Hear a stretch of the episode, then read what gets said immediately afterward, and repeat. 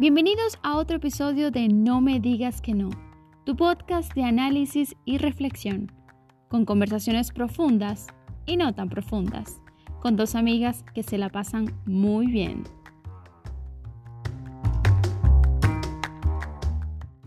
Hola a todos, bienvenidos a otro episodio de No me digas que no. Somos Angélica y Stephanie y hoy vamos a hablarles acerca de cómo establecer nuestras metas, cómo definir los objetivos para poder que estos sean los correctos y poder lograr resultados que estén adecuados a nuestras necesidades. Y más que nada es para vivir una vida con propósitos, una vida en la que, que tengamos todas nuestras acciones estén dirigidas hacia un fin, porque si no estamos viviendo como reaccionando y no mediante un plan. Es verdad que no todo puede ser planeado y que a veces la, vida nos da, nos da muchas sorpresas, como dice la canción, pero eh, es nuestra responsabilidad comprometernos con nosotros mismos y establecer objetivos, porque al estar, establecer objetivos sabemos a dónde vamos a estar en un tiempo determinado. Me encanta, me encanta el tema, me encanta este, esto de cómo aprender a establecer metas, ¿no? De pronto tenemos eh, mucha confusión de que, o, tenemos como la idea de que es una meta, pero no sabemos muchas veces cómo establecer metas para que funcionen. La importancia de vivir una, vida con objetivos, de que eh, sepamos hacia dónde están yendo nuestros pasos, de que tengamos un camino el cual nos lleve a donde queremos estar. Vivir con metas es necesario para, para mantenernos centrados, si no estaremos de aquí para allá y dejarnos que, dejando que el viento nos lleve, que las personas nos lleven sin llegar a, a ningún lugar.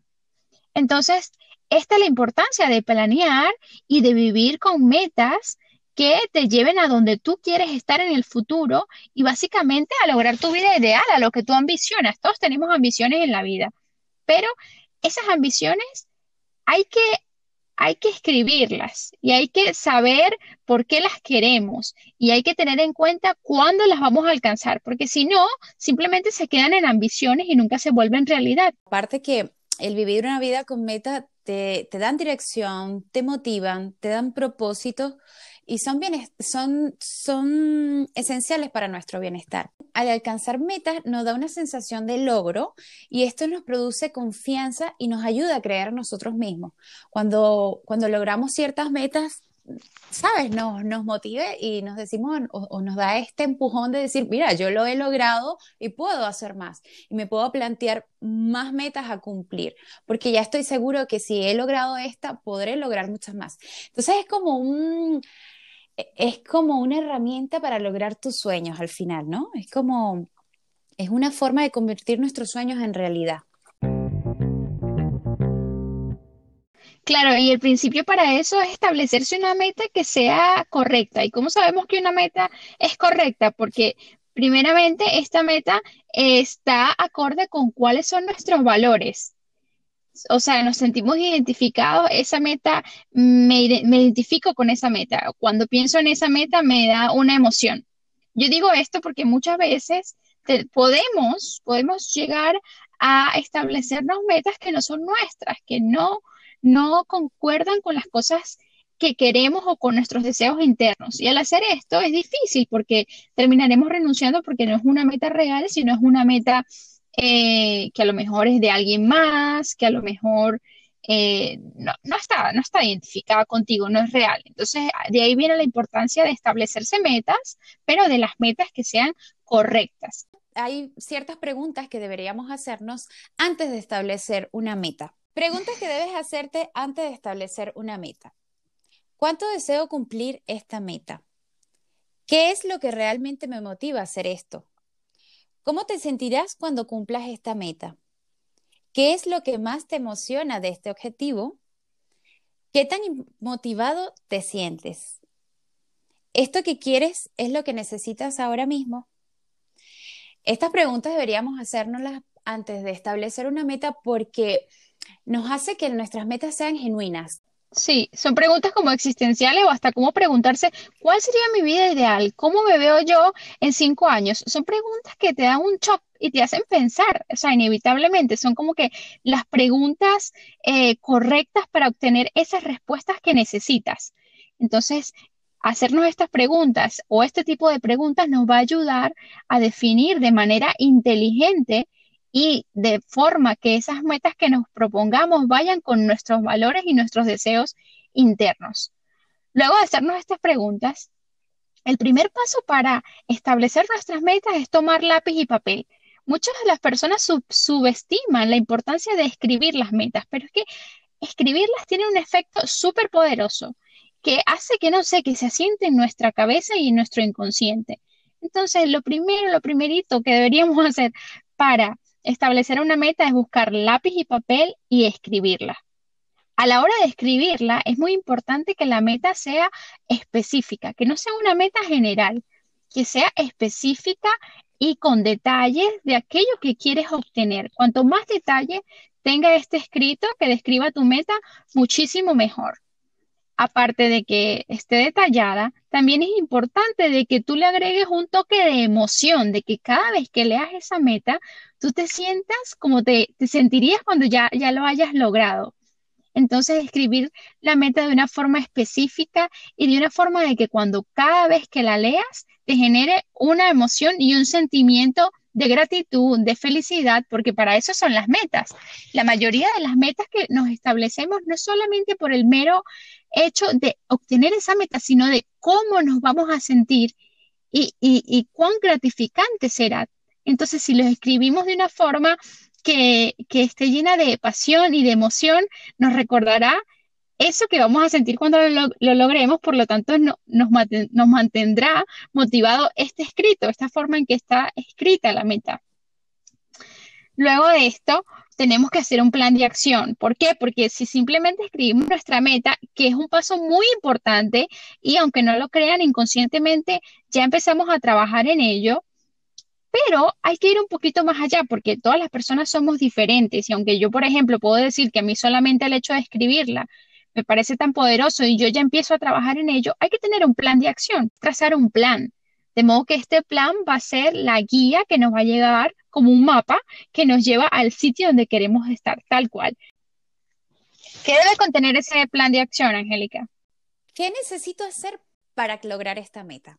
A ver, eh, Pongámosle un ejemplo. Eh, quiero ser orador. Eh, ¿Qué necesito hacer para ser orador? Pues eh, estudiar. La segundo, el segundo paso sería cómo lo voy a hacer. Entonces, yo quiero ser orador, ya sé que tengo que estudiar, que tengo que estudiar. ¿Cómo lo voy a hacer? Pues voy a buscar un curso, me voy a preparar. Y el paso final sería en qué tiempo lo voy a hacer es muy importante fijarnos un tiempo para lograr los objetivos que queremos, porque estos son los que nos van a indicar o los que nos van a dar este sentido de responsabilidad de que, mira, yo quiero ser orador en el plazo de un año, pongámosle un ejemplo, y en un año yo tengo que saber que tengo que cumplir todos mis objetivos para lograr eso y tengo un año para hacerlo o el tiempo que te hayas fijado. Pero esto, esto nos, define qué es lo que vamos a hacer en tanto tiempo. Claro, y de modo también al tener el tiempo te permite que sea más realista, porque tú puedes decir, ah, yo quiero ser un orador, para las personas que a lo mejor no entienden qué es orador porque no sabemos de qué parte nos escuchan, puede ser eh, estas personas que hablan públicamente, ¿no? Por decirlo así, porque no se me ocurre otra palabra. Entonces, claro, tú te pones esa meta y a lo mejor ya tú tienes unas cualidades para ser orador, pero resulta que cuando te preguntas qué necesito, pues necesito estudiar más, necesito mejorar mi dicción, necesito mejorar, eh, hablar con, eh, decir todas las palabras completas sin cortarlas. Y, eh, y, es el que nos, cuando nos levantamos todos los días, ya sabemos, porque tenemos una guía, y es la que nos va a decir, ah, mira, hoy me corresponde hacer esto. Entonces tú no te vas a levantar todos los días a, ay, quiero hacer esta meta, tengo planteado esto, pero ¿y hoy qué voy a hacer? ¿Cómo lo voy a hacer hoy? Para, no, porque ya tú tienes establecido tu plan de acción, que es cómo lo voy a hacer, qué necesito hacer y en qué tiempo lo voy a hacer. En base a esto, ya sabrás que todos los, tus días van a estar dirigidos en que tengo que eh, prepararme, que tengo que hacer cursos, que tengo que practicar y todos tus movimientos diarios van a, van a estar dirigidos de acuerdo a tu plan de acción. Claro, bueno, depende de los plazos que te hayas puesto, porque a lo mejor eh, esta persona trabaja y quiere ser orador, pero a lo mejor no puede dedicarle tiempo todos los días, pero esta persona se ha puesto de que va a hacer un curso de fines de semana y que va a practicar tres veces por semana. Eso depende porque si es que es verdad que no todos los planes requieren que, que hagamos acciones diarias. Por supuesto, si podemos hacer algo todos los días, aunque sea un poquito, para acercarnos más a eso que queremos, es lo ideal. Pero sí que es verdad que sabemos que cada quien tiene vidas diferentes, responsabilidades diferentes y que a lo mejor no puede trabajar todos los días en eso que quiere, pero se pone en plazos. Digo, bueno, voy a trabajar los fines de semana, voy a trabajar cuando, qué sé yo, dependiendo del estilo de vida de cada uno, pero esto nos permite, claro, no estar dispersos. Exacto. O sea, porque tú te paras en la mañana y dices, ay, ¿qué voy a hacer hoy? Bueno, no sé, bueno, voy al trabajo y después, bueno, voy a cenar y después me acuesto a dormir que ok, que no tiene, no tiene nada de malo si, si, si, tú no, si tú no tienes otra ambición más. Pero resulta que este, este mismo comportamiento todos los días o esta misma rutina todos los días, si tú tienes una ambición, pues este, esta rutina que estás teniendo todos los días no te está llevando a ningún lado. Entonces te permite no ser, no ser disperso y el ponerte un tiempo, como lo habíamos dicho, te permite que sea realista y que tienes que cumplir unos horarios para poder llegar allí, ¿no? Que no sea una falacia. Claro, por supuesto. Y te da, y te da responsabilidad porque es un compromiso que has, has, obtenido contigo mismo y que de alguna manera no te quieres defraudar a ti mismo, quieres, quieres que llegue el año y saber que lo has cumplido. Entonces también es como, como un compromiso con nosotros mismos, el, el, el trazarse un tiempo determinado. Cuatro consejos para ayudarte a cumplir tus metas. La primera sería escribir tus metas en grande. Eh, ponlas en un sitio que sea visible, cosa de que todos los días te conectes con tu meta. Intenta eh, poner, escribir algo que sea motivador para que a la hora de que eh, todos los días cuando hagas contacto con esto que escribiste, eh, te ilusione, te emocione y te motive. Claro, otra de las cosas que puedes hacer aparte de escribir tus metas, a lo mejor si eres una persona un poquito más visual eh, o, te, te, emociona la idea, puedes hacer un mapa del tesoro donde lo puedas ver todos los días, imágenes que se relacionen a esa meta que quieres cumplir. Tendrá o tu mente se mantendrá enfocada en eso que ve diariamente. Claro, y conectado, ¿no? Sí. Que, que, es tan importante esto de estar conectado todos los días con tus metas. Por eso el hecho de escribirlas en grandes, cosa de que las veas y no pasen desapercibidas. Lo segundo sería eh, revisar los avances periódicamente. Y si es necesario, hacerle ajustes. cada, cada mes, pues revisa este plan de acción, qué tal te está yendo con este plan de acción, si, si te está yendo bien y si no te está yendo bien, pues hacer los ajustes necesarios para que realmente funcione que es lo importante, ¿no? El revisar, ver qué tal me está yendo y, si me está yendo bien, pues bien, y si no, pues cambiar por otro, mm, otro método que te, por ejemplo, eh, si estás haciendo un curso y el curso no te está funcionando, no estás aprendiendo lo que debías haber aprendido, pues cambia a otro procedimiento en el cual puedas aprender y, para que al final se pueda lograr tu meta. Claro, y también, por ejemplo, en, en, en revisar tus avances, porque puede ser incluso que, eh, o sea, apuntaste las metas en enero o en diciembre y que sea abril y no hayas tomado ninguna acción. Entonces, el ver periódicamente tus metas te permite eh, darte cuenta, oye, no he actuado lo suficiente, estoy a mitad de año y, y, y si quiero lograr eso en tal fecha o en tantos años, me tengo que, me tengo que apresurar o tengo que, que, cambiar de plan, etcétera, ¿no? Te permite como que estar alerta y no olvidarte de esas metas que apuntaste, aunque el primer paso eh, de tenerlas cerca te va a ayudar bastante. En este paso es para revisar los avances y ver si puedes hacer mejoras, avanzar más rápido o incluso cambiar el plan. La tercera sería actuar como si ya lo has conseguido esta es, muy buena porque sería como eh, una afirmación positiva de que ya lo, ya lo soy, a ver, ya yo soy orador o ya yo soy una persona que puede hablar en público y te crees que ya lo eres. Y esto em, inconscientemente le manda un señal a tu cerebro que o sea, ya tú te crees parte de, lo que eres, de, de, lo que es tu meta. Y yo siento que es algo motivador para que para que se haga realidad más rápido tu meta. Claro, y si actúas como que si ya lo tienes, también es una manera de siempre hacer un esfuerzo, porque si yo digo, eh, empiezo a actuar como que si ya fuese una oradora o una persona que habla públicamente, por lo tanto, cuando yo hable con las personas, voy a medir mis palabras y voy a tratar de siempre ser muy asertiva cuando hablo, ¿no? Porque me estoy esforzando en lograr esa meta y ya estoy actuando como que si ya yo fuese esa oradora exitosa. Por lo tanto, desde ahora me exijo y actúo como que si ya lo fuera. Y esto en un todo, ¿no? En, cómo tú ves que se viste esa persona, eh, dependiendo de la meta que tenga, pero ya actuar como que sí, como que si lo has conseguido te permite eso, que, tus acciones estén siempre orientadas y en líneas con tu meta. Total. La última sería, sé paciente y persistente. Muy importante. Muchas veces cuando estamos en un plan de acción o en proceso de lograr una meta, muchas veces las cosas no nos salen tan bien como queríamos que nos salieran o, o algo salen imprevistos. Y pues el ser, el ser paciente nos ayuda a decir, no importa, esto de pronto en este momento no me está saliendo bien, pero me va a salir bien. Poco más allá, eh, las cosas van a cambiar y, ser persistente, pues seguir con eso, con esa meta que, te has planteado, ser consecuente hasta que lo logres.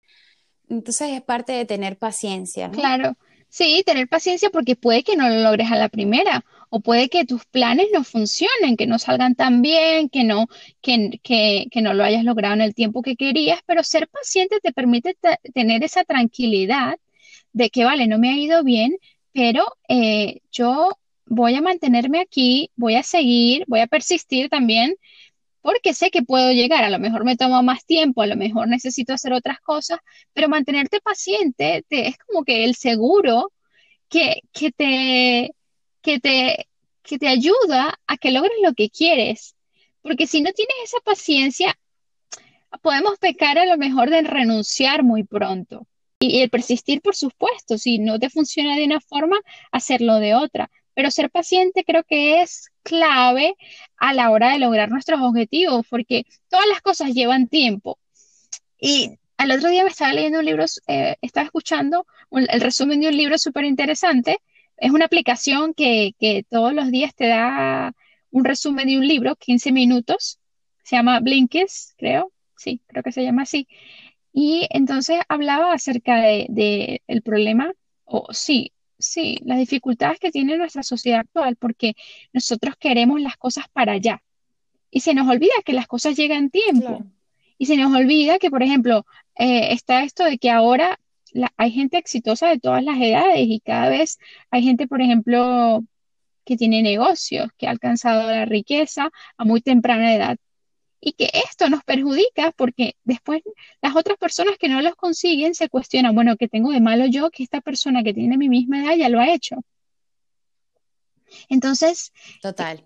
Es claro, cierto. claro, pero es que tú no puedes compararte con fulanito que, tiene una, que, tiene unas capacidades diferentes a ti, una vida diferente a ti y un ritmo diferente a ti. O sea, es hasta injusto, ¿no? Entonces, eh, lo que hablaba este libro es de que el querer alcanzar las cosas tan rápido es lo opuesto a esto, a tener la paciencia, porque las cosas que realmente, que a veces eh, merecen la pena y que cuestan, o sea, las cosas cuestan y, normalmente hay que invertirle tiempo y dedicación y no se logran de las noches a la mañana. Entonces la paciencia te va a permitir eh, este, este tiempo eh, para, para alcanzarlos como sin presión y sin, sin sentirte frustrado. Entonces, el tener paciencia, al final, si somos también persistentes, lo vamos a lograr. Claro. Creo que eh, es de mucha reflexión el, saber que tenemos que plantearnos metas y de cómo plantearnos metas y cómo, cómo hacer para lograrlas. Eh, es de mucha ayuda. Muchas veces queremos hacer cosas, pero no sabemos cómo. Entonces creo que este episodio les puede ayudar a muchas personas a, a tener pasos cortos y sencillos a cómo realizar una meta, cómo lograrla.